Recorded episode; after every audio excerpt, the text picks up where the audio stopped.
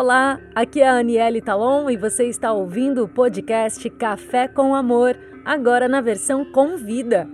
E eu convido você a tomar esse café hoje com um convidado especial, Felipe Sucupira.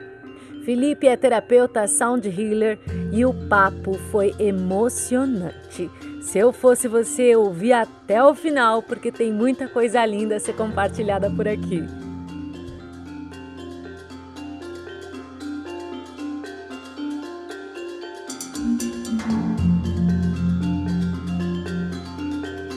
E aí, Felipe, tudo certinho aí? E Dá aí, meu bem? Galera. Boa noite a todos. Então, todos eles estão vendo a gente, né? Quando eu começo a falar, deve aparecer meu rosto. Tá nós dois ah, na tela. Um do ladinho do outro, assim, ó. ó. Legal. Ah, bacana. Legal. Que legal essa iniciativa, hein? Gostei, viu? Gostei mesmo. Achei muito legal. Você já está com os podcasts lá no Spotify e agora entrevistando pessoas bacanas, né? Muito feliz e fiquei muito surpreso que você me chamou. Eu sei que a gente tece bastante nos bastidores, né? Troca muita informação. E aí você quis expor os nossos WhatsApps. os nossos WhatsApps de 10 minutos de conversa.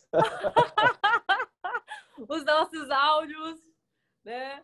É, é maravilhoso isso, é muito bom, né? A gente ter com quem trocar, né?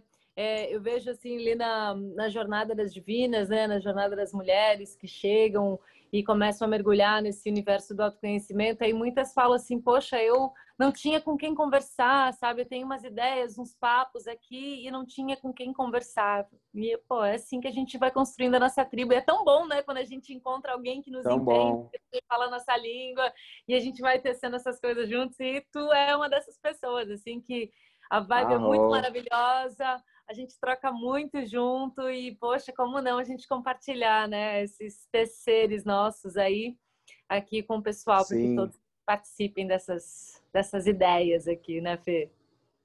Sim, é, é, eu diria que é fundamental, assim, no caminho do autoconhecimento.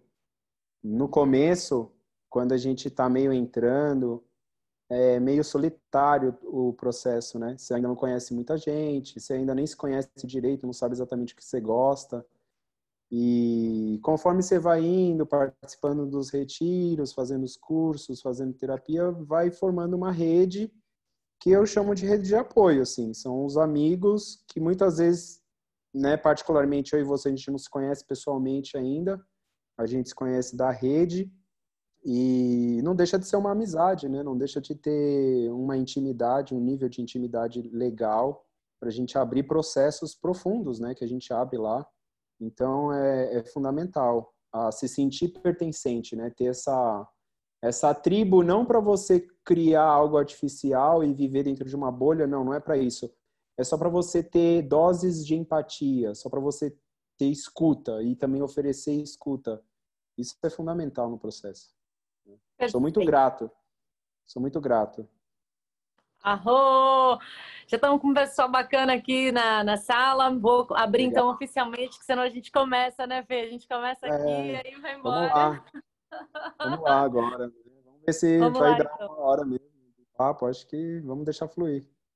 Simbora. Vamos lá, então. É assim que é. Pode, pode. Então lá, 3, 2, 1. Bom dia, boa tarde, boa noite para você que está sintonizando aqui podcast Café com Amor. Convida hoje trago para vocês aqui um amigo muito especial, muito querido, uma pessoa que conheço acho que há um ano, não sei se há tempo e espaço, quando a gente reconecta com algumas almas, parece que já fazem muitos séculos e é assim que eu me sinto com essa pessoa que eu vou apresentar para vocês hoje. E, e é incrível que os nossos papos no WhatsApp sempre são e foram muito incríveis, assim, né? Faz um tempo que a gente não fala, mas ele é aquele tipo de amigo, de amizade que ainda é virtual, por incrível que pareça, eu ainda não conheço. Ele pessoalmente, mas é como se, mais uma vez, a gente já se conhecesse há muito tempo, né? E é aquela, aquele tipo de amizade gostosa que você pode passar meses sem falar com a pessoa, mas quando retoma a amizade, parece que retoma aquele fio, sabe? E aí volta tudo como era antes, assim, dentro daquela vibração, sem cobrança, sem nada e muita troca. Gente, eu apresento para vocês hoje uma pessoa muito querida que vocês vão adorar ouvir. Felipe Sucupira. Uh, eu fico até arrepiei em falar o seu nome. Amigo, terapeuta, teta healer, faz um trabalho lindo de sound healer, essencial para essa nova era. É um curador, é um desses terapeutas aí, linha de frente, que está aí trabalhando no desenvolvimento humano, na evolução planetária, nessa consciência da nova era. E como não, né? Trazer ele aqui no Café com Amor Convida. Fê, que honra ter você aqui, bem-vindo. Ah, que linda abertura. Como você fala bem, né? É sempre impressionante. Eu adoro ver você falar. É muito bom. É... Bom, gratidão, né? Gratidão imensa pela primeiro pelo carinho, pelo convite, por me acolher no seu projeto, nessa comunicadora que você é, excelente comunicadora. Ah, e além de comunicadora, passa a mensagem com muito calor e com muita autenticidade, né? Eu acho que essa é a sua assinatura, é, essa questão mais freestyle que você traz é sensacional. Eu acho que é muitos convites implícitos que você traz junto com a sua fala, com o seu corpo se movendo, então isso é muito encantador eu te admiro, você sabe disso, então a admiração é mútua. E é isso mesmo, né? Tem muita troca que acontece nos bastidores com os irmãos de caminho, e a Anne é uma delas. E vamos trocar mais hoje, vamos abrir né, essa conversa para o público que estiver interessado nesses assuntos, para a gente entender um pouco melhor o que, que pode acrescentar na nossa caminhada, do que a gente vai trazer a nível de autoconhecimento e de como eu posso harmonizar meus relacionamentos comigo mesmo e com o entorno. Essa é a intenção dessa fala. Então, prazerzaço. Vamos, vamos tecer o melhor aqui. Vamos! Bom, uma das coisas que eu e a gente falava bastante, uma porque a gente também foi convidada a participar de um projeto de uma amiga que chama Círculo das Emoções e a gente falou muito sobre as relações nova era. Então, a gente ficou um tempo, eu e Fê, pautado nesse, nesse assunto, né? A gente compartilhou alguns links do YouTube, alguns livros, né? Trocou alguns materiais e também alguns sentires a respeito disso, das relações da nova era. E não só porque era uma pauta onde a gente estava sendo convidado a falar sobre, mas também é, é uma pauta pessoal, né? Eu acho que tudo que a gente também vive faz parte também da nossa construção, né? Pelo menos posso falar por mim, né? Naquele momento eu estava também trazendo bastante significado e ainda, né? Continuo nesse, nessa caminhada de trazer significados a respeito das relações, né? Como pode ser, como pode melhorar, porque a gente fala muito de desconstrução, mas e aí o que vamos construir, né? O que é legal construir, o que é importante construir, o que que ressoa, né? Então, é, o assunto hoje vai ser apego, apego, que tem tudo a ver com os relacionamentos amorosos, né, relacionamentos afetivos, mas principalmente o relacionamento de nós conosco, que eu acredito, uma coisa que eu sempre falo aqui, é que nós estamos sempre nos relacionando com nós mesmos, né? A gente acha que é o outro, que o outro que fez aquilo, que a culpa é do outro, porque ele me deixou infeliz, porque ele é... Mas no fim, Aquele outro é um grande espelhamento daquilo que precisa ser trabalhado em nós, né? Então é algo muito mais profundo. Você acredita, Felipe, que é isso mesmo? Que a gente está sempre se relacionando com nós mesmos? E que o apego ele está relacionado com isso também? Olha, essa é uma visão bem interessante.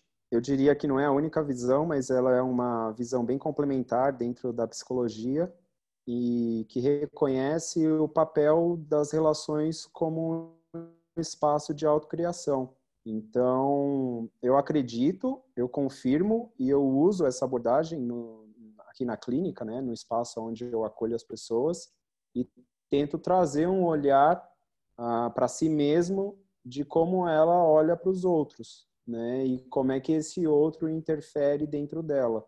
Então, acredito sim que a gente está aqui nesse planeta, isso é um labirinto de espelhos, ah, a gente costuma apontar os dedos, fazer julgamentos e críticas e que muitas vezes a pessoa ela está mostrando e não quer dizer que a pessoa não tem aquilo que eu estou enxergando, só quer dizer que isso que eu estou enxergando talvez em mim está recalcado ou não está lapidado. Então, por exemplo, uh, eu vejo uma pessoa do meu lado que é muito impulsiva, extremamente impulsiva, né? Uma pessoa que não mede as palavras, que não mede as ações, que parte para cima, e isso me incomoda. Isso me incomoda profundamente, né? E aí eu falo, olha, você está sendo impulsiva, tal, esse seu jeito. Isso pode querer dizer algumas coisas, porque impulsividade ela é um instinto, ela faz parte de um processo de proteção nosso, natural, e vibrando numa oitava de sabedoria trabalhada, isso vira coragem. Então, muitas vezes, essa pessoa que me incomoda na sua impulsividade é a coragem que eu não consigo manifestar frente aos desafios que eu tenho na minha vida, percebe? Então, aí, como está recalcado em mim, a minha, a minha falta de coragem ou a, a, a minha falta de confiança em mim mesmo, para eu meter as caras, vamos dizer assim, eu acabo criticando aquilo que eu não aceito em mim, aquilo que eu não percebo como uma potência não lapidada por ser revelada. Então, eu diria que se você tomar esse olhar, é, as pessoas, quer seja afetivo, quer seja dentro de casa, no ambiente profissional, são oportunidades para a gente poder olhar o que é que está tanto de sombrio, que eu desejo não mais ter em mim porque é pernicioso, quanto de potências que eu não estou tendo coragem de dar vazão ainda. Né? E eu acho que esse é um trabalho diferenciado quando eu entro numa relação com essa consciência.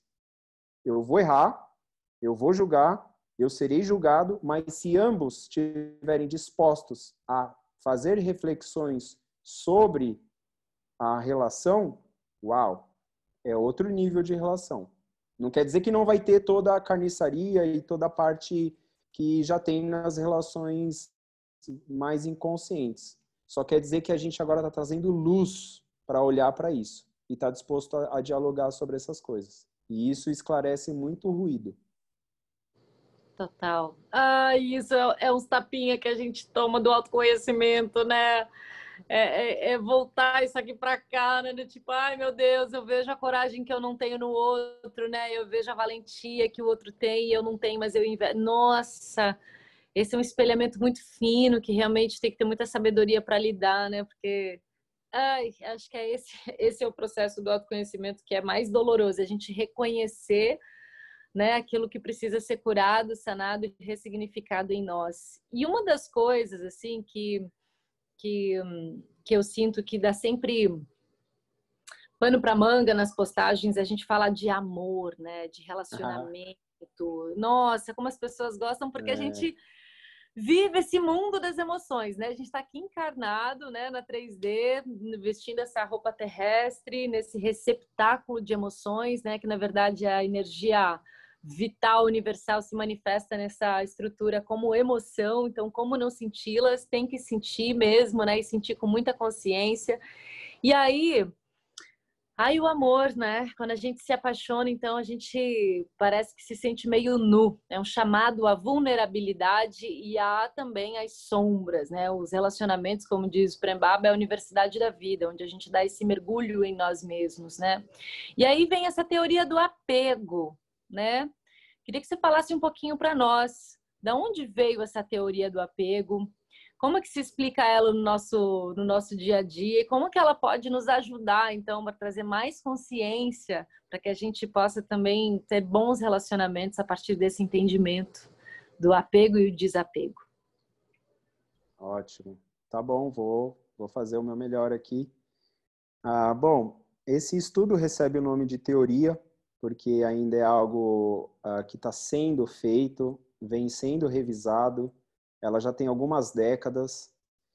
Isso começa com a fusão de duas ciências, que é biologia e psicologia, através de um estudo chamado etologia. É uma disciplina.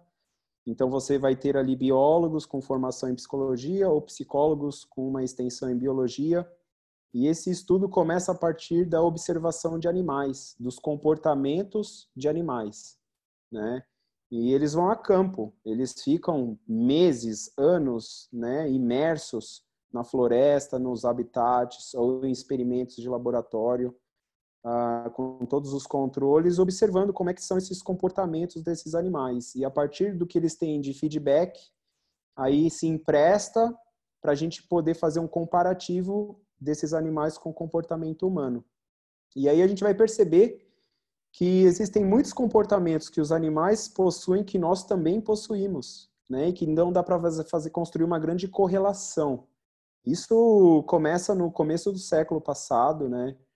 Então Timberger, né, ele fez um experimento muito interessante onde ele cuidava de patos, patos pequenos. E na ausência dessa mãe, ele nutria esses patos, ele acolhia esses patos, ele cuidava desses patinhos. E ele percebe que durante o experimento esses patinhos se vinculam a ele como se ele fosse a mãe pata. E aonde ele vai, esses patinhos vão atrás. Então tem essa foto muito famosa dele caminhando ah, na fazenda e esses patinhos atrás dele aonde quer que ele ia, né? Ah, depois veio John Bob, que também foi um psicólogo, né, da década de 50 ali, e, e ele que foi realmente o fundador dessa teoria a gente estuda ele durante o curso de psicologia. Eu tive a feliz oportunidade de entrar na etologia, estudar um pouco mais a fundo durante a psicologia lá na USP. E o que aconteceu foi o seguinte: ele foi convidado durante o pós-guerra para é, supervisionar crianças que estavam tendo comportamentos um pouco alterados, diferentes de crianças que tinham pais. Então eram crianças órfãs que ficaram sem os pais e que estavam em orfanatos no pós-guerra. E essas crianças, elas estavam tendo comportamentos histéricos, elas estavam tendo muitas uh, doenças infecciosas, a imunidade delas era sempre baixa, essas crianças choravam demais, elas eram bastante ansiosas, eram bebês, né, de meses até três, quatro anos. E aí ele foi investigar o que estava acontecendo. E ele percebeu que essas crianças eram pegas pouquíssimas vezes durante, se é que elas eram pegas no colo. Né? Os cuidadores daquela época não tinham muito essa noção. E dali começa todo o estudo e aprofundamento dele em teorias passadas e tudo. E ele vai dizer, então, que existe um apego ah, com base em toda essa observação que a criança desenvolve em relação aos cuidadores. Então, é, essa é a base da teoria. A afirmação dele é que toda criança deve se apegar a um, pelo menos um dos, dos cuidadores. Se não os dois, mas se tiver pelo menos um, ela irá se apegar. Se esse cuidador é primário e oferece cuidados diários, ela vai se apegar. E ele vai afirmar isso dizendo que isso é uma estratégia de sobrevivência do humano, da criança, porque as crianças, por exemplo, que não choravam quando os pais se distanciavam, elas foram comidas, elas não legaram seus genes né? Elas foram mortas por invasores, elas foram devoradas por feras. É, isso estamos falando lá do começo né, da raça, tá? Quando a gente ainda vivia de forma caçadora-coletora, não era nem na agricultura ainda.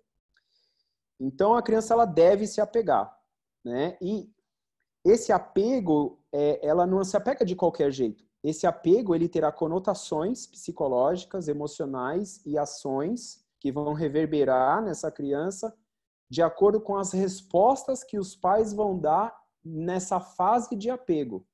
Então esse apego, ele dura toda a primeira infância e às vezes um pouquinho depois. Só lembrando que a primeira infância vai ir até os três anos, em média, tá? E, e aí nesses estudos, né, estudando essas sociedades, ele percebeu que em sociedades caçadoras-coletoras, sociedades que viviam há mais de 10 mil anos atrás, essa criança na tribo, ela vive constantemente no colo dessa mãe. Ela vive pele com pele com essa mãe. Ela tem muito contato físico. Então, para ele, o contato físico é muito importante. É um dos ingredientes que vai facilitar o apego seguro, que é o melhor tipo de apego. Tá? Ah, essas crianças, elas convivem soltas e elas convivem com outras crianças. Tem ali uma referência muito grande em relação, não é que nem hoje no nosso sistema educacional, que as crianças daquela idade só idade Então tem uma troca muito grande entre as próprias crianças, onde os mais velhos, na verdade, costumam cuidar desse clã, enfim, dessa sociedade. Essa criança ela é cuidada por várias mulheres. Então a comunidade olha e cuida e ampara as crianças. Não, claro que ela tem a figura de apego, que é a mãe dela que ela reconhece que é a mãe, tá? Mas a comunidade olha zela pelo cuidado dessas crianças. Isso a gente perdeu também de mão, né? Muito bem. Então, tendo todos esses ingredientes, esses pais vão fornecer respostas a essas crianças. Então, a criança vai manifestar uma necessidade, por exemplo, ela quer mamar, ela vai chorar, porque ela está com fome. E nessa idade, na primeira infância, a gente chama em psicologia de dia de mãe bebê. Não existe, embora o bebê tenha o corpo dele, a psique dele, as emoções, ela tá ligada por um fenômeno às emoções da mãe, à psique da mãe e da família, tá? Do contexto familiar. Então, tudo que a mãe está sentindo de emoções, de povoando ela em termos de pensamento, no corpo dela, essa criança também ela vai sentir, ela é uma esponjinha, certo? Então vamos supor que essa mãe, ela atende o choro desse bebê e dá o peito para ela. Essa criança ameniza a ansiedade dela porque é tão difuso para ela o peito. O peito é, um, é uma entidade chegando perto dela, que tem cheiro, que tem calor, que tem energia. É uma entidade cósmica que está ali e vem e sacia a sede dela de amor, de afeto, de proximidade, de segurança. Tudo bem? Ótimo. Aí a gente transpõe isso para a nossa sociedade, aonde antigamente era estimulado que deixasse essa criança chorar no berço porque senão ela fica mal acostumada, por exemplo. Que se ficar dando peito toda hora, ela vai ficar chupetando, ela vai ficar mal acostumada. Então, quer dizer, com base no que ele observou de como a sociedade, de como o humano evoluiu é, do ponto de vista social e como a gente agora montou a nossa sociedade não converge. São, são duas linguagens que não conversam. A nossa biologia como a gente foi forjado para receber segurança, base segura, afetiva, psicológica, espiritual, e como a gente vem educando e amparando as nossas crianças, né, na nossa parentalidade. E aí ele vai dizer que existem quatro tipos de apegos. Então, quando os pais eles conseguem fornecer uma base segura, essa criança desenvolve o que ele vai chamar de apego seguro. Quando esses pais fornecem respostas difusas ou não fornecem respostas à necessidade dessa criança, ela pode desenvolver três tipos de apegos inseguros, tá? Aí depois eu vou falar um pouco mais do que eles vêm a ser. Mas eu acho que vale a reflexão, por quê? Porque tudo começa na infância. Tudo começa a base de como nós iremos nos relacionar, do que nós iremos projetar no outro, ela é dada nessa vinculação que acontece em relação aos nossos pais, certo? Ou então... seja, é inevitável que a gente é, se apegue, ou seja, o, apego ele é natural, o apego ele é quase natural. um instinto de sobrevivência. Ele e é, um instinto. é algo que a gente tem que, ele é um instinto de sobrevivência, ele é natural, ele é algo que a gente tem que lidar. Isso. Quando adulto, principalmente porque a gente pode projetar esse apego nos nossos parceiros amorosos. É isso. É, é isso, exato. Esse, só lembrando aqui, gente, que apego é, do inglês é attachment. Attachment. Né? attachment. Só que quando a gente transpõe para apego, é, é, conota, é, fica uma coisa meio que conota algo meio negativo o apego. Eu acho, e algumas pessoas, na minha opinião, eles tentam falar dessa teoria como teoria do afeto. Que talvez a hum. palavra afeto, o Maturana é uma dessas pessoas que vai tentar colocar de uma forma mais é, leve essa questão do apego, tá? Porque a gente está falando sim de apego, mas a gente está falando aqui do, da coisa mais animal, de como a criança ela precisa se vincular para ela se sentir protegida e que quando Perfeito. ela não tem essas bases, ela vai sentir ansiedade. E ela vai sentir uma ansiedade que é mortal quando ela não recebe o anseio, quando ela não é apaziguada nessa necessidade. Tá? E não só e não só essa necessidade fisiológica de sobrevivência, mas essa necessidade do afeto amoroso, né? Porque o ser humano Sim. que cresce sem esse, como as crianças do pós-guerra, né? Sem esse amor, esse colo, esse cuidado, elas podem ter até problemas mentais, né? Podem não ser é, é, humanos em potencial, né? Sim. Então, a questão do toque foi estudado durante essa visita que ele fez durante anos. E ele percebeu que o fato das crianças não terem contato pele com pele fazia com que o sistema imunológico delas fosse mais baixo, que elas tivessem menos glóbulos no sangue, percebe? Só a questão do toque, a questão de ter o contato da pele com a pele, da pegação que a gente chama, né? Em biologia, essa pegação, tá? Então, uh, dentro, dentro dessa visão, é, hoje, a gente estimula, então, para quem está antenado, e aí essa teoria, ela vai desembrenhar em várias outras escolas de educação, e uma dessas linhas hoje é a criação com apego. É a maternagem, a paternagem com apego, que vem dessa teoria, que bebe dessa teoria diretamente. Aonde a gente, então, não deixa mais a criança chorando no berço. A gente tenta acolher e oferecer colo sempre que ela pedir a gente tenta permanecer ou fazer com que essa mãe permaneça o maior número de tempo, de meses ou anos possível na primeira infância com essa criança e não com quatro meses ir para creche. Percebe? Ah, são várias, são várias ah, ou velhas, novas formas, né? Velhas, porque isso vem de lá de trás, novas, porque a gente está ressignificando o que a gente tinha, formas de a gente oferecer uma vinculação segura para o nosso filho tá? Então, você... aí a gente vai desembocar na criação com apego, né? Que é uma coisa que eu estudei e, e, eu entrei em contato com tudo isso logo que eu tive o meu filho, então foi muito pertinente, porque isso me deu uma puta base legal para eu penetrar mais fundo em desenvolvimento infantil, em psicologia infantil, é, como criar uma criança, né, de uma forma para que ela tenha um apego seguro. E aí, essas crianças, quando elas têm apego seguro, quer dizer que elas conseguem vincular dentro delas, introjetar, é o termo psicológico, os pais ou as bases seguras dentro dela. O que, que isso quer dizer? Isso quer dizer que em idade adulta ela vai conseguir lidar com o anseio da separação de forma mais tranquila. Não é que ela não vai ter, ela vai conseguir passar pelo anseio de uma forma que não seja autodestrutiva. Percebe? Ela vai conseguir dar conta, em outras palavras, da angústia existencial, quando ela se vê só no mundo, quando ela faz o voo solo dela, quando ela abandona o ninho, quando ela tem que dar conta dela. Ela paga tudo agora, ela cuida dela agora, ela faz o dinheiro aparecer, ela, ela toma as decisões. Então existe um, um equilíbrio muito bom entre segurança e liberdade. Porque nessa primeira infância é exatamente isso que essa criança está buscando.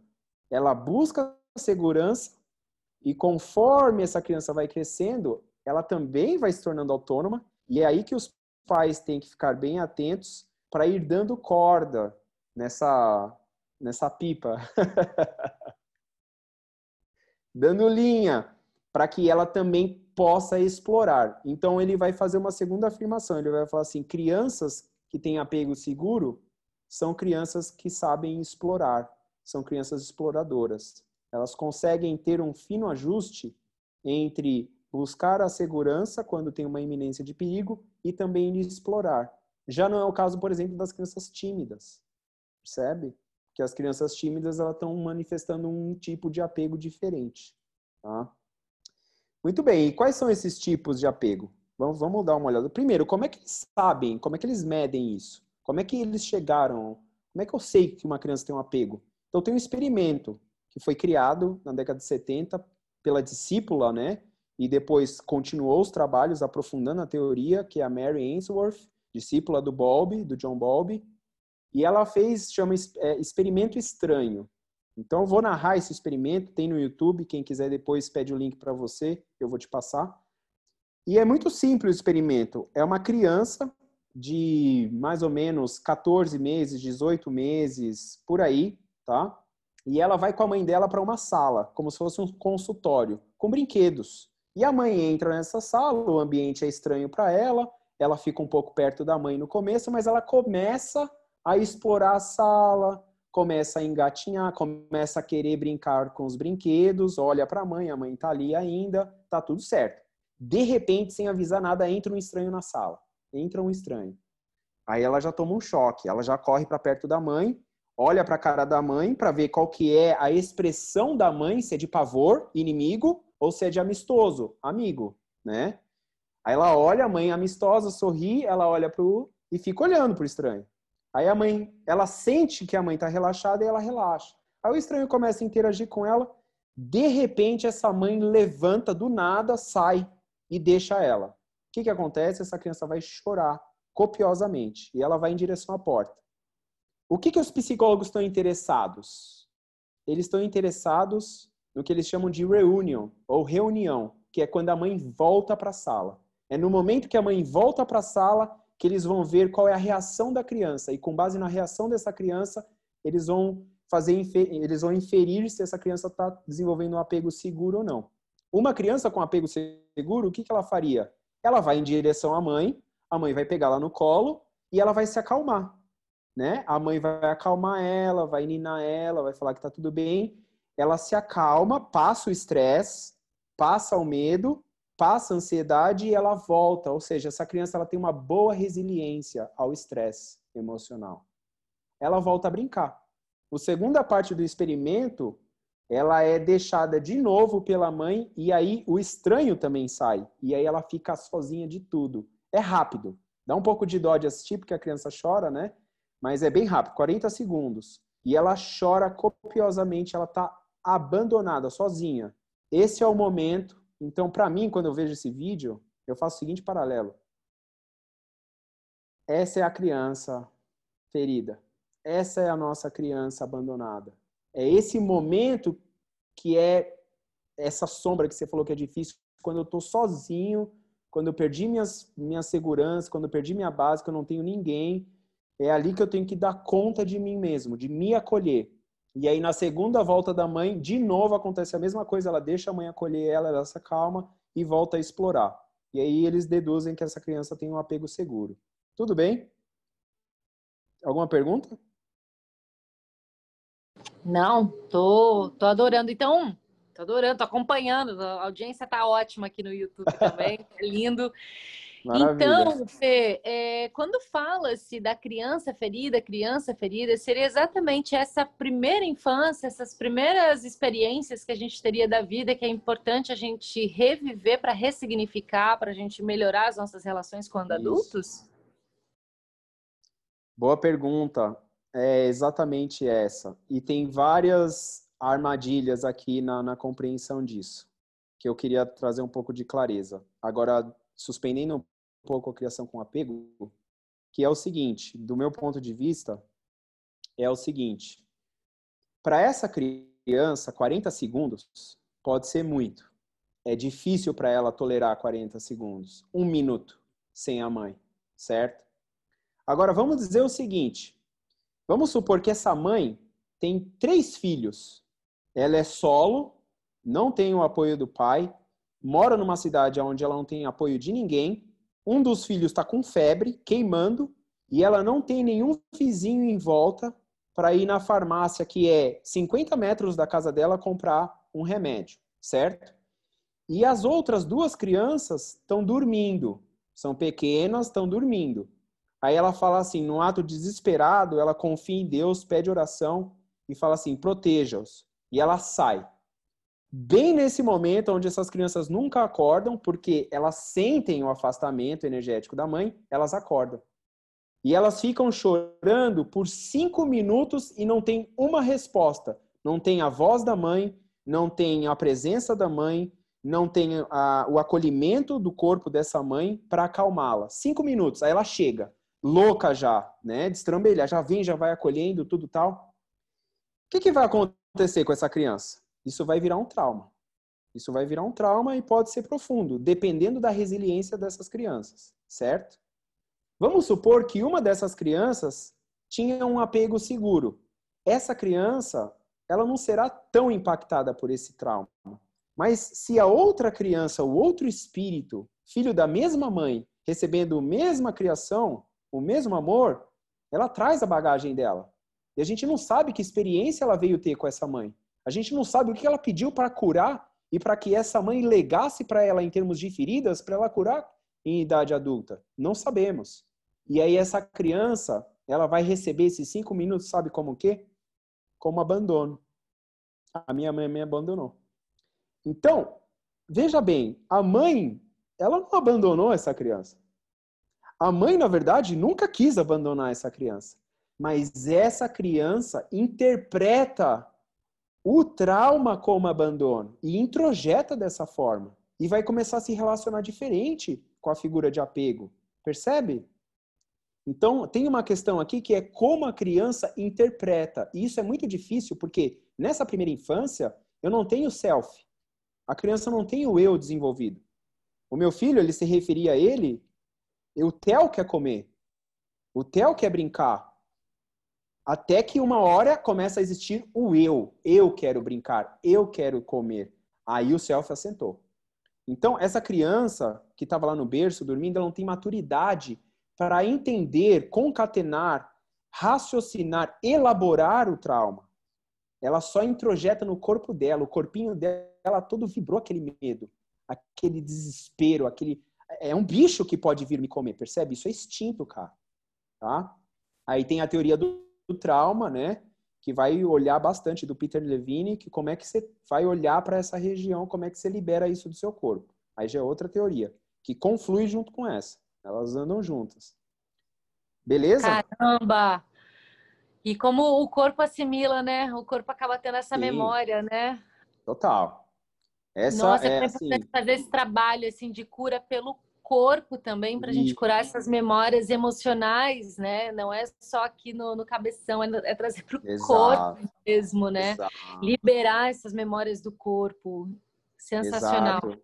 Por isso que as terapias bioenergéticas e psicossomáticas, elas têm, e catárticas, elas têm efeitos, porque uh, eu não sou de defender nenhuma das frentes. A minha visão é complementar.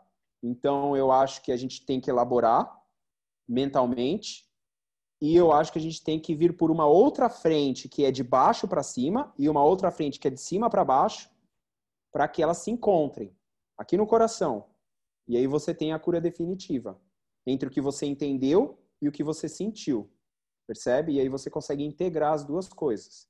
Porque o corpo ele guarda essa memória. E o corpo de uma criança de 3 anos guarda muita memória. Porque ele é puro corpo. Ela é puro instinto. Percebe?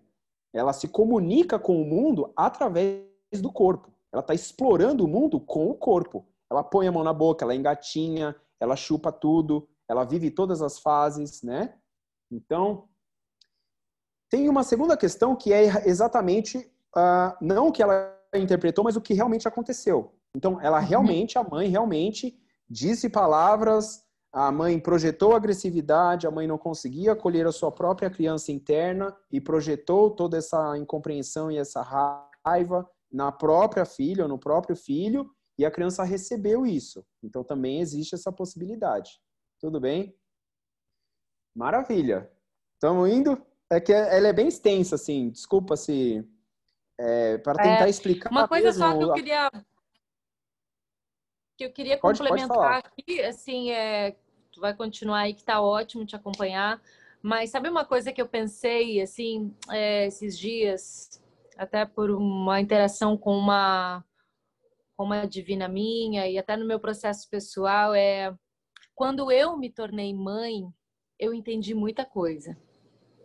Porque enquanto a gente está no papel de, do filho e ser apenas o filho, a gente vai culpar muito os nossos pais por muita carência. Quando a gente se veste da mãe, nossa, passa um filme da minha infância e aí eu me coloco no corpo da minha mãe e aí eu entendo é tudo. Então, é, quando as mulheres, e alguma, eu, eu, lido com mulheres, né, falam, ah, porque eu tenho um problema isso com a minha mãe, mãe. a primeira pergunta que eu faço, você é mãe? Porque a partir da perspectiva do corpo mãe, do ser mãe, cara, a gente tem, eu acho que pelo menos 50% de, de cura desses processos de apego. Você concorda com isso? Você que é pai, você também sente isso na pele? Lindo, né? Linda observação. Linda observação, é verdade. É real. Ah, claro que vai depender do quanto esse pai e essa mãe estão dispostos, vai depender da fragilidade socioeconômica e cultural, vai depender se essa pessoa está passando fome, se ela está refugiada no acampamento, ah, se ela tem algum parente na iminência de algum desastre físico, entendeu? Vai, vai depender de várias coisas, mas levando em conta que essa pessoa consegue ter uma vida com algum conforto, certo? Sim. Ela vai ter que estar disposta a viver a, a, pater, a paternagem né, e a maternagem com esse viés. Com o mesmo viés que eu olho para uma relação afetiva, eu vou olhar para a criação do meu filho. E se ela conseguir e tiver disposta, uau, aí é roupa suja, hein? Aí o bicho pega. Aí o bicho pega bonito. E pega bonito por quê? Porque abre o canal de empatia, né? Total, e esse canal de empatia é cura profunda, assim, né? E aí o que acontece é, é que a gente se vê nos nossos pais, aqueles que a gente Exato. recriminava algumas atitudes, é possível até a gente replicar de forma inconsciente, de Isso. trazer frases que a gente ouvia quando é... era criança, isso ser reproduzido. Padrões. Yay! Exato. Muito forte. Mas então, segue assim, aí, é um convite. É, eu acho que tudo isso que a gente está falando aqui, tudo isso está no mes, tá na mesma teia. Não nada disso, a criação com apego, ela, ela, ela, ela faz, ela convida o pai a estender um olhar para o autoconhecimento, porque ele, ele não vai conseguir fornecer esse material emocional se ele não estiver bem presente e bem consciente dos próprios processos e, e estiver em processo terapêutico. Então é importante isso, né? Que ele esteja disposto a olhar para a criança dele, para visitar como foi o seu processo intrauterino, como foi a sua gestação, começar a investigar e perguntar para os pais como eles estavam, como que essa mãe se sentiu durante a gravidez. A gente, como é que você nasceu? Você nasceu de parto natural? Você nasceu de cesárea, de fórceps? Você ficou na incubadora? Por quanto tempo você ficou na incubadora? Você teve algum problema? Você teve que fazer uma cirurgia logo que você saiu do, do útero da sua mãe? Você mamou no peito da sua mãe? Sua mãe ficou com você quantos meses quando você estava com ela? Tudo isso, cara, é muito precioso. Tudo isso faz parte, para mim, faz parte do autoconhecimento. Faz parte do processo de curar a nossa criança, né? E aí, quando você é pai, você vai atrás disso naturalmente. Você quer saber mais, né? Porque, ah, enfim, eu estava interessado em tudo isso, né? É... E aí vai acontecer muitos processos. Total, meu Deus. E, cara, e aí tudo se explica na vida adulta, né? Tudo traz para cá no nosso, no nosso é, relacionamento. Que é possível é, a gente é, falando um pouco, né, de... né? Exato. Uh, a gente, nós iremos projetar. Então, assim, os relacionamentos, eu acho um pouco difícil não projetar. Tá implícito, se relacionar tá implícito projetar. É uma coisa que, que vem junto. É que nem falar e sair som. É, vem junto, não tem como. Agora, eu posso, eu posso desenvolver uma consciência para eu observar as projeções. Então, isso sim é possível, né? É, e isso eu consigo interferir. Então, assim, em relação a isso de, de você olhar para os processos, você pode procurar uma terapia para entender aonde foi que esse trauma aconteceu e resgatar, e isso que é interessante dessas terapias, e essa terapia que eu faço, ela, ela é vibracional, então a gente vibra essas células, a gente vibra esse DNA, a gente vibra esse material inconsciente e convida isso a uma reorganização orgânica. E imagens vêm povoar a sua sessão, vêm povoar o seu corpo. E isso pode ser liberado. E aí você entra em contato com esse material. E isso quer dizer que você vai entrar em contato com essas emoções. Você vai entrar em contato com esses cinco minutos de desespero, de dor, de angústia, de medo profundo, você vai entrar em contato com isso no seu corpo. Mas é porque isso ficou congelado, percebe? Você está liberando. Você está liberando o seu corpo dessas memórias, desses pacotes de trauma. E isso é extremamente terapêutico. E você não precisa exatamente de que isso entenda o trauma, quando que aconteceu, por que que aconteceu, quais foram as intenções. Isso simplesmente emerge no campo ele acontece. independente se você entendeu ou não. E isso é que é o bonito das práticas uh, bioenergéticas. Então, esse é um caminho que você pode escolher, que pode ser complementar à psicoterapia, tá? Muito bem, e quais são os outros tipos de apego? Como é, como é que eu vou para relações disfuncionais? Como é que esse apego mal construído vira simbiose nos relacionamentos? Vira uma codependência, vira um processo narcísico de algoz e vítima, que se intercala. Então vamos lá. É, eu vou trazer aqui, eu vou compartilhar aqui a tela. Eu sei que a gente está gravando para o Spotify, mas eu vou, eu vou falar algumas coisas aqui, porque aqui mostra, né? E vai ficar, vai ficar melhor de contar. Então, o Bob ele vai dividir em quatro tipos de apego. O apego mais saudável ele vai chamar de apego seguro. E a gente vai ter o apego ambivalente, o apego evitativo e o apego desorganizado. Tá? Então, no apego seguro, a criança ela usa o cuidador como base segura para a exploração. Ela protesta contra a partida do cuidador e busca proximidade, e é confortada na volta, retornando à exploração. Pode ser confortada por estranhos, mas prefere, demonstra clara preferência pelo cuidador. Já no apego ambivalente, é, o cuidador ele não consegue muito confortar essa criança. Ela, ela se irrita, né? Ela irrita com a aproximação, ela demonstra raiva, ela fica consternada, ela quer ser acolhida, mas ela está com uma certa angústia de que o cuidador vai embora de novo. Ela perde a confiança na base segura. Ela não sabe se o pai estará ali para acolhê-la uma próxima vez. Então isso cria um sentimento, por isso que é ambivalente. Ela ama e ela odeia. Ela quer e ela não quer ao mesmo tempo, tá? Isso cria isso cria um processo dentro da criança muito difícil e daí vão nascer as alergias, problemas respiratórios e tudo que as crianças começam a somatizar, tá? É, é, é esse choque, né, de realidades em relação à base segura. No apego evitativo já é uma coisa um pouco diferente. Essa criança, ela sente irritação e ela não busca o, o cuidador na hora que a mãe volta, ela, ela vai para outro lugar da sala, ela vai para o canto, como se ela tivesse se rebelando, como se ela tivesse punindo o pai, como se ela tivesse falando assim, também não preciso mais de você, tá? E no apego desorganizado, essa criança ela tem uma mistura do ambivalente com o evitativo. E geralmente são crianças que sofreram abusos de um, de um nível de violência muito alto. Então são crianças que passaram por guerras, que perderam os pais, que sofreram abusos físicos, psicológicos, fome, doenças severas, cirurgias. Então, são casos mais extremos, tá?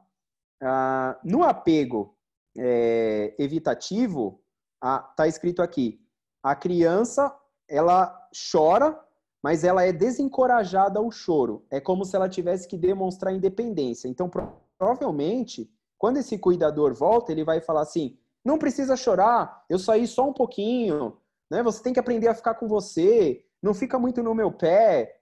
É, ele, o choro é desencorajado, a manifestação da emoção é desencorajada, tá? Já na resposta ambivalente, esse pai ou essa mãe ou esse cuidador, que podem ser os avós na iminência, ou qualquer pessoa, pode ser até empregada, a babá, tá? Tem muita gente se vincula à babá. A babá foi a cuidadora primária da criança. E ela tem a babá como se fosse a segunda mãe, tá?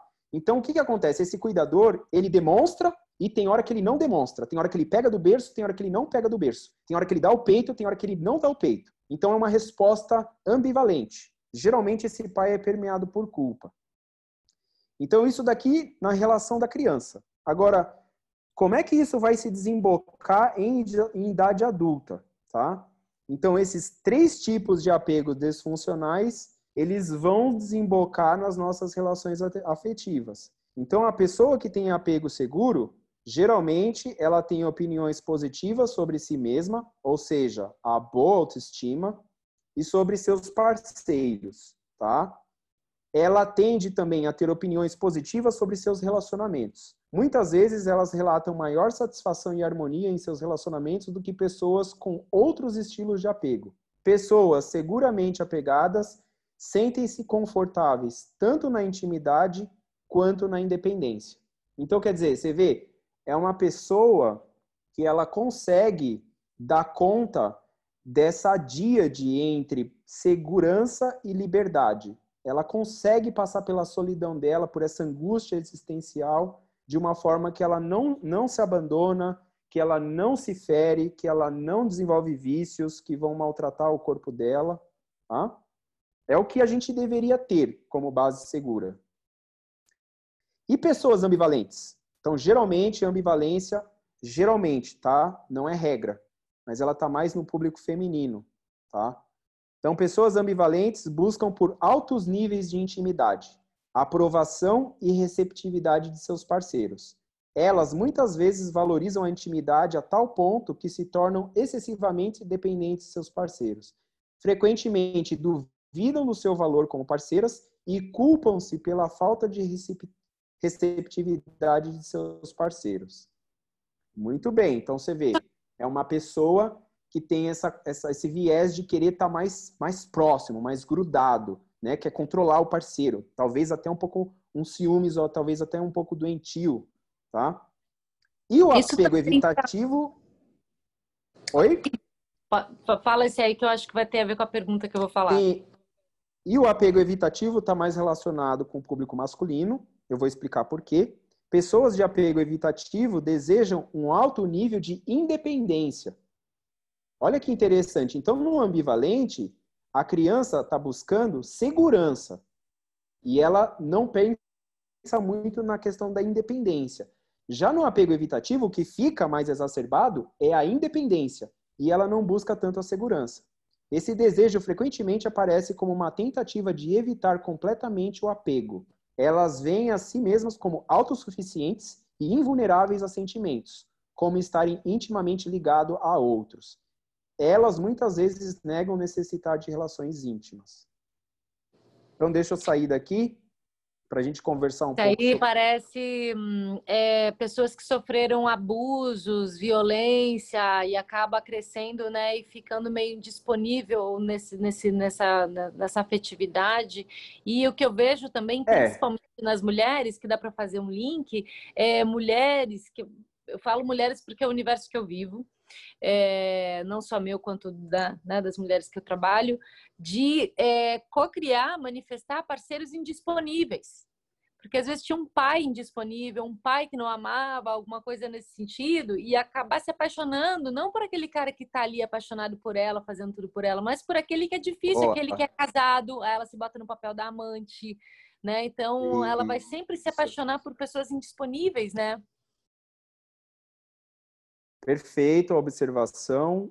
É bom que você tem muito repertório, né? Então você sabe o que você está falando, você está vendo isso acontecer nos grupos que você está facilitando, você sabe que o que a gente está falando aqui é real, existe, né? É teoria, mas é, ela é muito bem embasada, gente. Isso daqui é um fenômeno que acontece. E se você olhar para sua própria vida e fizer uma investigação dos padrões de relacionamentos, cara, você vai achar a pepita de ouro aí, né? Então, o que, que acontece? Olha que interessante. Apego seguro, eu tenho independência e segurança em harmonia. Eu consigo vibrar junto muito bem e sozinho muito bem.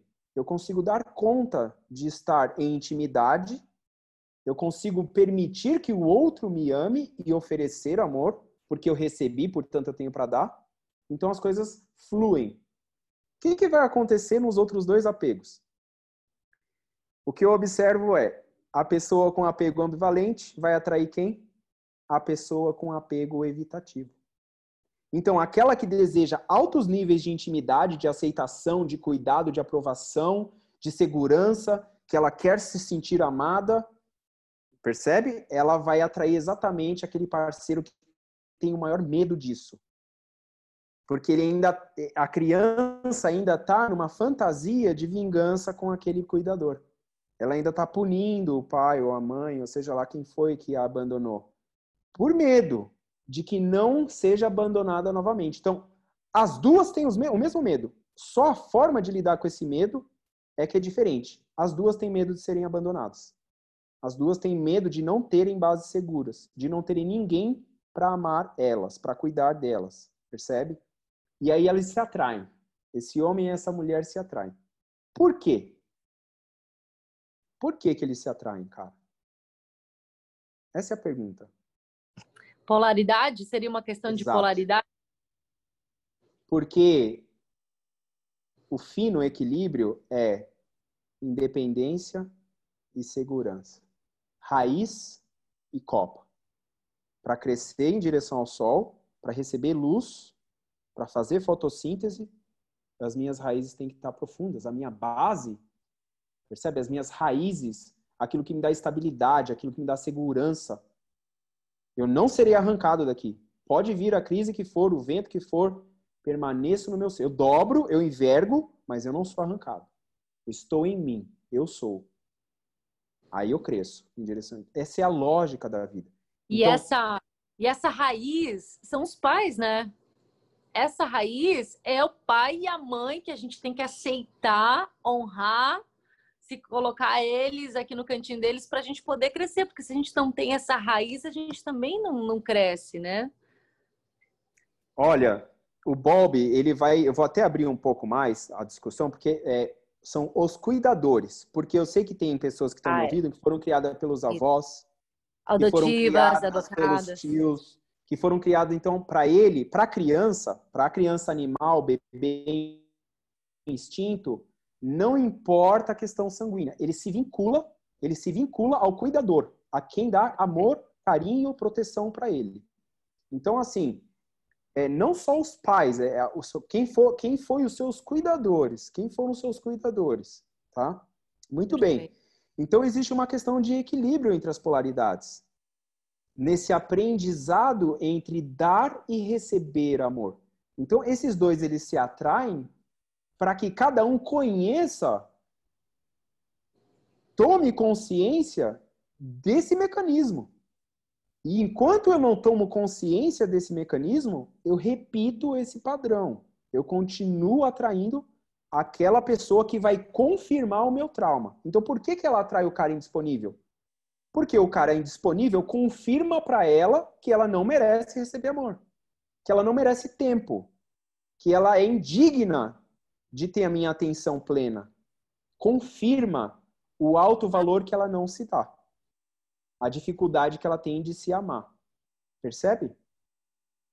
Se chega o cara que mentalmente a sociedade coloca como o príncipe encantado, carinhoso, compassivo, benevolente, XPTO, o cara dos sonhos, trata ela bem, né? Essa mulher, ela, ela costuma, talvez, não sentir um sex appeal, ela, ela não costuma... Por quê? Porque ele está tratando ela e não está confirmando o trauma. É a, é, a, é a realidade interna não confirma a realidade externa. Então tem que mexer na realidade interna tem que mexer na realidade de eu mereço receber amor, a começar por eu começar a fazer esse processo de reconstrução aqui comigo mesmo. Já não tem mais nada a ver com os pais físicos. Os pais físicos deram da ordem que eles queriam dar, o que eles receberam. Agora eu em mim, e aí aqui o meu conforto, Anne, e eu sei que você tem essa visão, é eu faço aqui um paralelo com a visão da transpessoalidade. Porque o que me conforta nesse processo e que me permite perdoar e libertar os pais é o seguinte: é trazer a, a responsabilidade. E uma responsabilidade que vem antes de eu encarnar.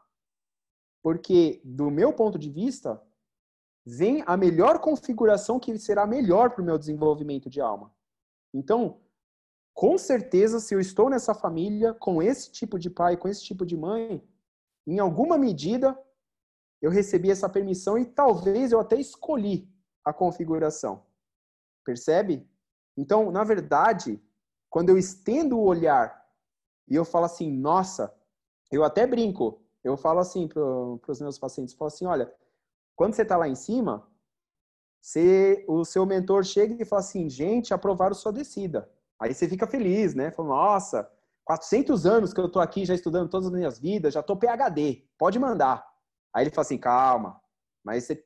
vamos agora ver que nível que você vai querer. Tem o nível médio, o nível fácil e o nível hard. Aí como você quer subir rápido na montanha, como você quer uma ascensão rápida, percebe que você se sente forte, você estudou suas vidas, você sabe suas falhas, você fala assim, não, manda nível hard. Aí ele fala, certeza? Certeza. Aí ele, tá bom. Aí o que, que é nível hard na, na terceira dimensão no planeta Terra? São pais que receberam pouco amor dos seus pais. E que, portanto, vão deixar uma herança afetiva pobre. Então vamos supor que essa mãe que você escolheu, ela recebeu 10% de amor. E o seu pai recebeu 5% de amor. Juntando os dois dá 15. Mas esse pai e essa mãe caminhou neles, cada um 10%. Então você vai receber 35%. Ótimo. O seu vaso vai encher 35%. Só que para essa flor desabrochar, tem que transbordar, tem que estar 100% caindo pelo ladrão. Então esse excedente, esse 65% por encher, é o seu nível hard. É o que você escolheu fazer com você em idade adulta. É o que você tem que resgatar em você de alto amor. É a sua autoconstrução. É você indo em direção à sua potência. Percebe? Já não tem mais nada a ver com os pais físicos. Percebe? Isso agora está aqui, ó. Está comigo. Né? É assim que eu vejo. Nossa, Fê, assim, perfeito fechamento dessa ideia muito bem construída de onde vem o apego da nossa evolução instintiva, como isso desencadeia e chegar aqui e tirar essa culpa dos pais, culpa, né, essa responsabilidade dos pais e entender que na verdade o trabalho ele é interno e que tá aqui, meu filho e minha filha, não é moleza não, a gente está em evolução mesmo, né? A gente programou essa vida e isso eu acredito e estou super alinhada com você nessa programação de alma, porque nós somos espíritos em jornada, então a gente vem para o game, né? A gente dá o play, vem para o game, é. vem o avatarzinho aqui, né? E vem, vem realmente se relacionar para a gente evoluir. E eu acho que é, o processo mesmo é, é amor e consciência. Quanto mais amor e mais consciência você coloca nos seus processos, mais rápido a gente sobe esse cume com menos sofrimento, porque as dores serão inevitáveis, mas é esse sofrimento que a gente dilui quando a gente entende. Olha que aula que a gente teve com o Felipe agora, porque trouxe o que? Entendimento. Então, aquelas questões que a gente tem com o pai, com a mãe, com a vida, crises existenciais, eles começam a se reduzir, começam a diminuir o sofrimento, porque a gente começa a se entender e a se colocar nesse lugar, né? De, ah, entendi, ah, pode ser, ah, responsabilidade é minha, ah, é meu espírito em jornada, né? Então, a gente vai buscando o autoconhecimento, porque na verdade não é lá fora, não, é aqui dentro mesmo, é a gente com a gente, né? Como foi o início da live. É, a gente está sempre se relacionando com a gente mesmo. Tem uma oração, Fê, que eu sempre recomendo às mulheres que fazem a jornada. No, no termina a jornada, eu falo, ok, mulheres, a jornada não terminou, porque agora vocês são convidadas a fazer 90 dias de oração do perdão para pai e para mãe. e essa é uma oração, Fê, que ela é muito poderosa e é 90 dias, porque é um prazo que é trabalhado mesmo lá no subconsciente mesmo, Sim. sabe? E de ressignificação mesmo. E eu vi curas muito profundas com essas mulheres, com pai e mãe. E aí uma divina fala assim, Anne, mas eu não tenho problema com meu pai, com minha mãe, a gente se dá super bem. Mano, você não sabe, na verdade, como foi que a tua mãe descobriu quando estava grávida, o sentimento que ela sentiu é. quando descobriu que você estava na barriga dela, o que, que ela viveu, como foi o parto, os primeiros anos de vida. Então, por mais que hoje o relacionamento dos seus pais estejam ok, existe uma primeira infância, existe uma gestação e existe algo muito maior que precisa ser diluído. Eu acho que nada como o perdão para a gente é dissolver esses laços kármicos, né, Fê? Perfeito, perfeito. Olha, não tem melhor forma de finalizar essa fala, essa troca aqui. É, eu acho que no momento que a gente está vivendo aqui, olha, talvez não exista nenhuma outra melhor medicina do que o perdão, assim. Ela, ele é a medicina para a gente conseguir se amar. Ah, eu brinco que na hora que os pais se encontram, imagina os dois pais apaixonados ali se encontram, vão ficar juntos, né? Eles vão ter aquela troca maravilhosa entre os dois, com amor. E aí tá toda a equipe dos geneticistas do astral ali posta para você chegar. Percebe? E aí você vai, ser, vai ter o sopro da alma. Sua alma vai ser soprada dentro daquele embrião, isso vai gerar luz dentro do útero da sua mãe. Bioluminescência. Sua mórula é o que vai startar a divisão celular da sua mórula. É luz. Nesse momento, seu superior vem bem na sua orelha e fala assim: Eu fico até emocionado. Ele fala assim, irmão, é só para você se amar. fecha o portal. Aí, aí você toma na cabeça, parece que você tá tomando um caldo assim. A história toda que está sendo contada aqui é ame-se. Só. Ah, que coisa mais linda! Ah! Meu Deus, Fê. Sabia que esse, que esse café com amor ia ser com chantilly, canela, canela, dose dupla e tudo de bom nessa vida. Arrou! Ah, é. Arrou. Que lindo, Arrou. Fê. Ah, que lindo, que mensagem maravilhosa. É isso. Nossa, é isso. bateu forte aqui, bateu forte. Fê, fala para quem te ouviu até agora o que você faz, o teu trabalho, conta pra gente ah. aí mídias todas para o pessoal que te ouviu, quer te acompanhar e fazer um Sim. trabalho de cura com você também. Arro. Olha, eu trabalho com, com vibração, né? Eu estudo vibração, todas as formas de vibração, luz, som, biovibração, que são as emoções, né? Emotion, quer dizer, pôr em movimento, de motion, de movimento. Então, as emoções, elas elas são o sopro anímico da alma, é o que faz a gente estar em movimento. Então, eu trabalho com movimento e eu uso, eu uso o som para fazer isso. Eu uso o som para a gente ter essa conversa. Então, as pessoas vêm aqui no meu espaço de forma individual, seja físico ou online, e a gente vai fazer exames, eu vou olhar a vibração delas, e através do som, eu vou abrir portais. É, eu digo eu, tá? Mas, assim, não que eu tenha esse poder, eu quero dizer no sentido que eu vou fazer convites para esse corpo, para esse corpo emocional e para essa sabedoria que está deitada aqui, que é um mestre, vira sendo. E se essa pessoa tiver já para receber alguma graça, vai descer e vai abrir o portal do inconsciente. Então essa é uma terapia que porque ela consegue se entregar, sair do controle e relaxar, sair do fight or flight, aí o inconsciente dela abre. E aí o eu superior dela vai passar alguma mensagem vai passar uma imagem, vai trazer uma memória no corpo, vai trazer alguma coisa, né? E isso traz integração, isso traz libera liberação, ela sai daqui leve, ela sai em paz. Ah, então é um trabalho que é muito difícil explicar o que é. É um trabalho muito fenomenológico, muito de sentir o trabalho. Então eu deixo convite para quem quiser sentir esse trabalho, essas vibrações de ter um contato com o silêncio, que simboliza muito, né? É uma, é uma das matérias do próprio útero. É esse oco, é esse vazio, é esse espaço, é, esse, é um silêncio que é receptivo, ativo, criativo. É um silêncio da gênese de nós mesmos, né? Então fica esse convite aí. Demais! Sigam Felipe Sucupira. Você está como, como no Instagram mesmo? É, o nome do trabalho do projeto é Eleva Sound Healing sound de som em inglês e healing de cura. Então, eleva sound healing.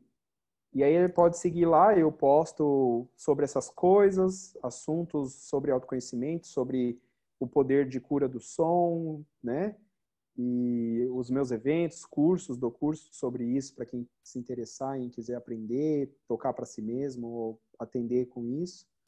É só seguir, eleva sound healing está aqui no chat do pessoal do YouTube, que acompanhou super bem, estão todos agradecendo, todos vão fazer conta. A maioria aqui, ó, quero, preciso, que bom. que maravilhoso, gente, façam mesmo. Quem que não está precisando, né? Estamos é. todos precisando. Eu só queria fazer um adendo que eu acho importante, assim, que está vindo para eu falar. Eu queria dizer para vocês, gente, que eu e a Anne, nós estamos aqui como comunicadores, tá? Eu quero deixar isso bem claro que porque eu falo sobre isso, que porque eu estudo sobre isso, que porque eu domino mentalmente esse assunto, em nenhum momento quer dizer que eu aplique isso 100% na minha vida, que eu seja lindo e maravilhoso com os meus pais, que eu faça uma criação maravilhosa com meu filho, que eu seja uma pessoa avatara. Não é isso que está acontecendo aqui, tá, gente? Nós estamos aqui disseminando informação Cada um aqui tem o seu processo individual, estamos aqui como profissionais e nós temos nosso caminho individual de autocura, tá? Então, só para ficar bem claro isso, para ninguém colocar ninguém no pedestal e para a gente falar tudo de igual para igual. Gratidão por essa fala que representa muito e tanto. Gratidão por isso, Fê. Gratidão por você estar aqui, compartilhar a tua luz. Nossa, eu estou emocionada, Prazer. nutrida sempre. Conversar com você é sempre uma nutrição. gratidão, gratidão pelo teu ser e pelo teu trabalho, viu? Gratidão. Tá bom, querida. querida.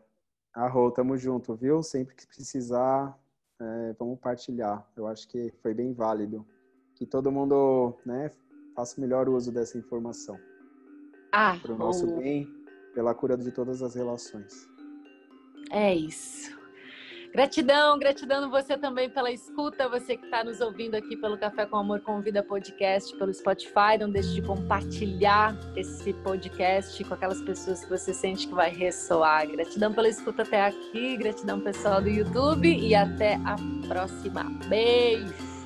Beijo, gente.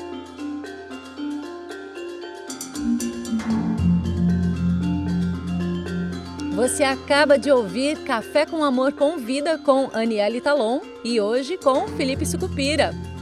Não deixe de seguir o Felipe no Instagram, arroba Eleva Sound Healing. Também espero você nas minhas mídias, Aniele Talon no Instagram, Facebook e YouTube. Café com Amor também está no Spotify. Dá uma passadinha lá e compartilhe outros cafezinhos que vão ressoar no seu coração.